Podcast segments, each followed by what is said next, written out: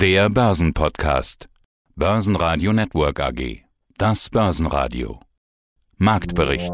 Im Studio Sebastian Leben und Peter Heinrich. Außerdem hören Sie Vermögensverwalter Michael Reuss von Huber Reuss und Kollegen zur Strategie nach dem Rücksetzer, Vermögensverwalter Nikolas Kreuz zur Neurofinance und Börsenpsychologie in Korrekturen, Fondsmanager Johannes Ries von Apus zur Lage bei Tech-Aktien und zu den Jahreszahlen von Athos Christoph Leiber. Sie hören Ausschnitte aus Börsenradio-Interviews. Die vollständige Version der Interviews finden Sie auf börsenradio.de oder in der Börsenradio-App. Die Woche startet an der Börse mit Plus und zwar an breiter Front. Einzig der Ölpreis gibt zu Wochenbeginn deutlich nach. Ansonsten ganz viel Grün. Der DAX legte 1% zu auf 15.471 Punkte, der ATX stieg leicht mit 0,1% auf 3.843 Punkte, der ATX Total Return auf 7.812 Punkte. Auch an der Wall Street beginnt die Woche mit grünen Kursen. Mein Name ist Michael Reuss, ich bin der Geschäftsführer von Huber Reuss und Kollegen Vermögensverwaltung in München. Das Börsenjahr 2022 läuft bisher so, wie wir das gar nicht mehr gewohnt waren. Korrekturen, Rücksetzer und Volatilität. Gerade für Neuanleger, da sind ja in den vergangenen Jahren einige hinzugekommen, sagt man sich zumindest immer wieder, äh, ist das gerade was völlig Unbekanntes. Für Sie natürlich nicht, aber wir haben ja alle das irgendwie schon länger nicht mehr gesehen. Belastungsthemen gibt's genügend. Die Kurse erholen sich wieder ein bisschen, muss man ja auch sagen. Wie gehen Sie mit der aktuellen Situation um? Beziehungsweise fangen wir erstmal noch ein bisschen weiter vorne an, würde ich sagen, mit dem, was vorher war. Waren Sie vorbereitet auf die Situation oder wurden Sie überrascht von diesem Jahresstart?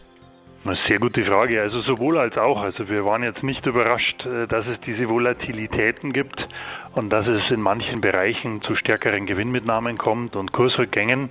Wir waren aber sehr wohl überrascht, dass das bereits im Januar in der Form erfolgt. Der Hintergrund ist, dass eigentlich im Januar immer noch frische Gelder in den Markt kommen und der Markt eigentlich hier noch relativ gute Unterstützung hat.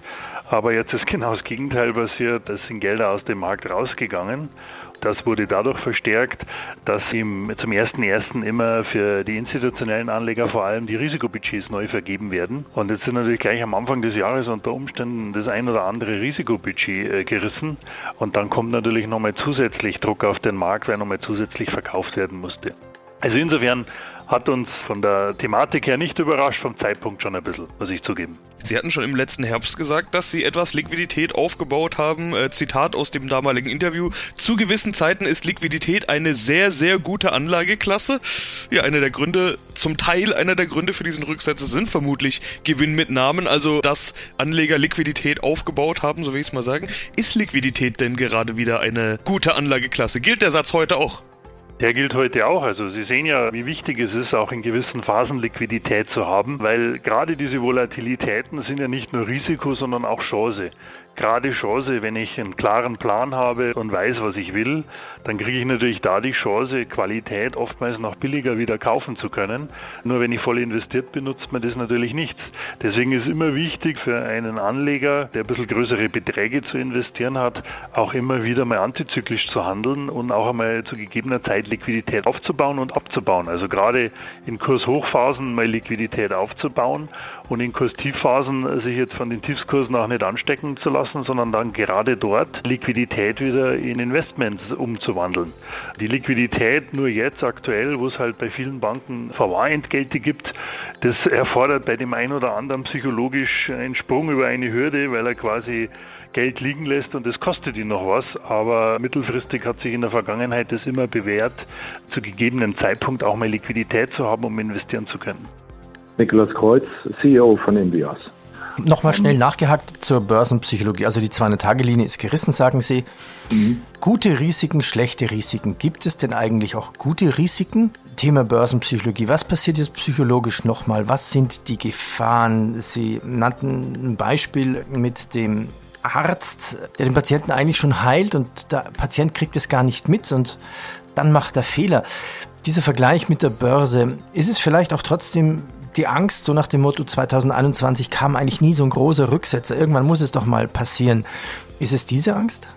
Nein, es, ist, es geht vielmehr um äh, etwas wie Erwartungen. An der Börse sind es letzten Endes ausschließlich Erwartungen. Erwartungen sind immer irrationale Gefühle und gerade die Neurofinance schafft ja genau äh, hier den Spagat, dass man den Regenschirm, weil Sie jetzt so schön das Wetter auch besprochen hatten, dieses irrationale Verhaltensmuster mittels dieser Verhaltenspsychologie zu erklären. Und was da aktuell passiert, ist letzten Endes nur ein Anträgern von Seiten des Angstzentrums, also die Amygdala und die inferiore Insula, die über Noradrenalin und Adrenalinausstoß eben halt dieses Fluchtzentrum aktiviert. Und das bedeutet äh, langfristig sind es gute Einstiegskurse. Also wir haben uns doch vor 18 Monaten auch darüber unterhalten, wieso haben die Deutschen nicht die Aktie auf dem Einkaufszettel, sondern Klopapier.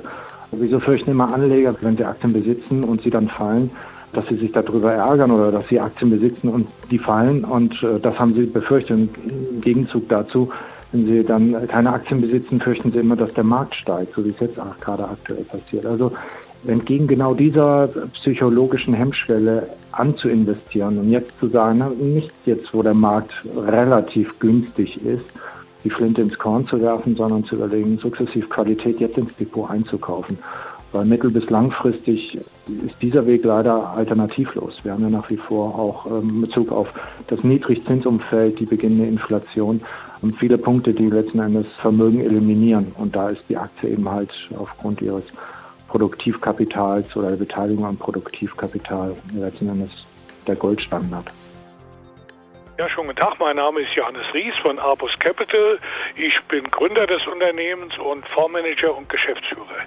Und Sie sind Spezialist für einige Spezialthemen, unter anderem Tech und Gesundheit sind ja Ihre Themen. Hm, das sind genau die beiden Branchen, die gerade heftig korrigiert haben. Wie sehr tut's gerade weh? Wie sehr leiden Sie? Ja, wie alle, die in dem Bereich stark engagiert sind, äh, haben wir natürlich auch einen Januar gehabt, der nicht gerade ja, Jubelstürme hervorruft, war ein sehr holpriger Start ins Jahr, äh, wenn man auf die Ergebnisse unserer Investments guckt. Aber wir schauen natürlich nicht auf die Entwicklung von einem Monat, sondern auf die längerfristigen Perspektiven. Und da bleiben wir weiter optimistisch. Man muss ja auch sagen, es scheint sowas wie eine Erholung zu geben, auch gerade ganz aktuell. Oder täuscht das? Ja, es gibt Anzeichen. Man kann ja auch immer wieder bei, bei Börsianern sagen, beide Sektoren, insbesondere der Technologiesektor, ist doch stark überverkauft. Also es wurde ja in den letzten Monaten sehr viel oder in den letzten sechs Wochen sehr viel an Technologiewerten in den Markt gegeben und verkauft. Und von einem großen Übergewicht sind nach meinen Informationen Technologie bei den ja allgemeinen, also nicht auf Technologie fokussierten Fonds. Jetzt ist der Sektor auf Gleichgewicht zurückgefallen. Und das entspricht eigentlich meines Erachtens nicht seiner Bedeutung und seinen Potenzialen. Und ich glaube, es werden auch eine Reihe von anderen Kollegen das so sehen. Und aus dem Grunde bin ich optimistisch optimistisch, wenn es jetzt heute ist oder in, in, einigen Tagen, das kann keiner richtig vorhersagen, dass der Sektor doch deutlich bessere Tage wieder sehen wird. Klingt aber doch zeitnah. Also meine nächste Frage wäre gewesen, ist der Tech-Boom vorbei? Ja. Denn wir haben ja gesehen, dass gerade viele Anleger sich doch von Technologie getrennt haben und dann ja auch relativ schnell die Argumentationskette kommt mit steigenden Zinsen. Viele Tech-Werte machen noch keine Gewinne, finanzieren sich durch Kredite oder investieren ins Wachstum der Zukunft anhand von Krediten, die ja mit steigenden steigenden Zinsen teurer werden und damit die Gewinne der Zukunft niedriger abgezinst werden müssen. Sie kennen die Diskussion, ich brauche es ja gar nicht so weit auszuführen, aber da ist doch schon was dran. Da ist natürlich was dran und es gab natürlich auch Werte, die viel zu teuer waren.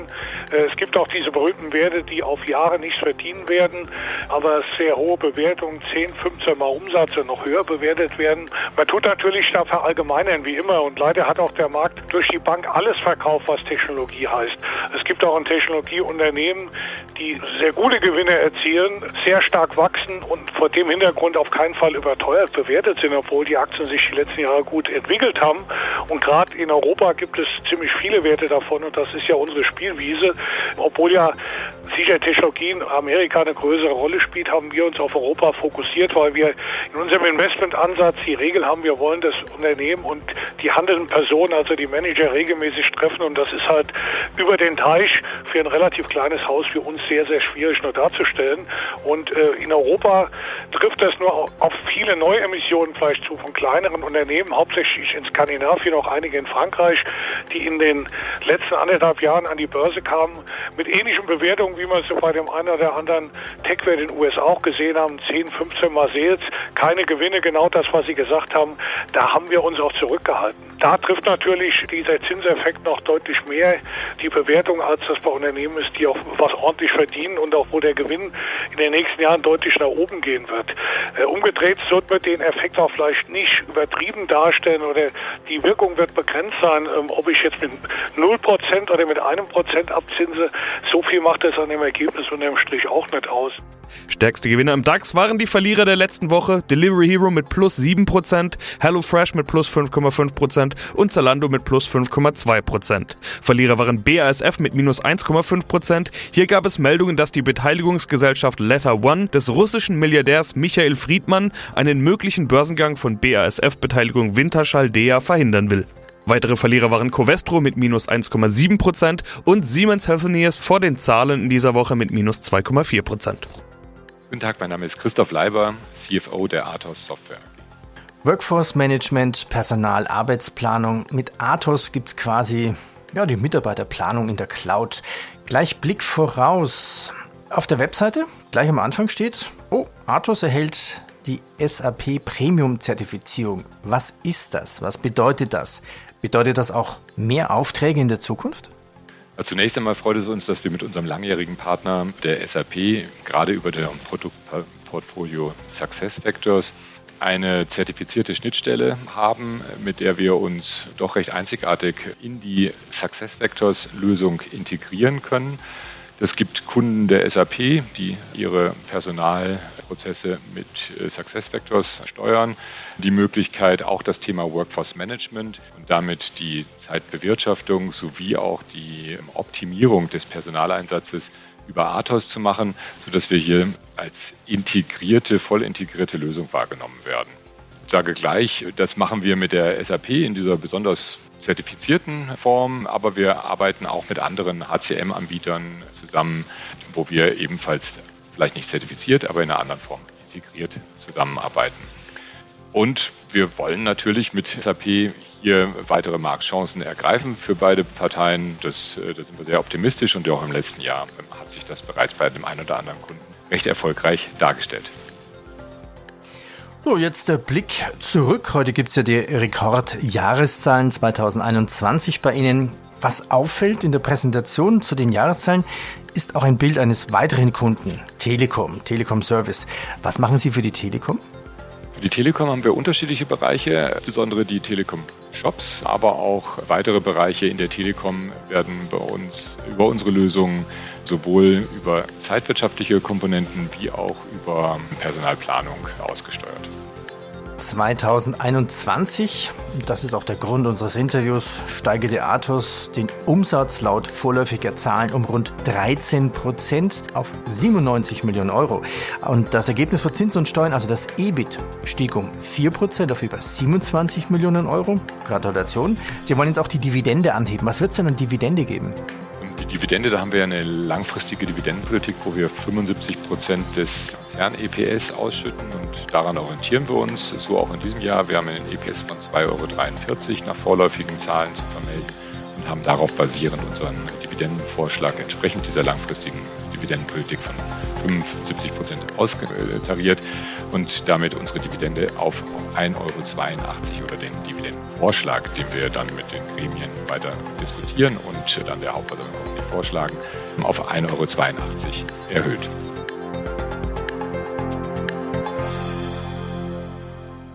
Basen Radio Network AG Marktbericht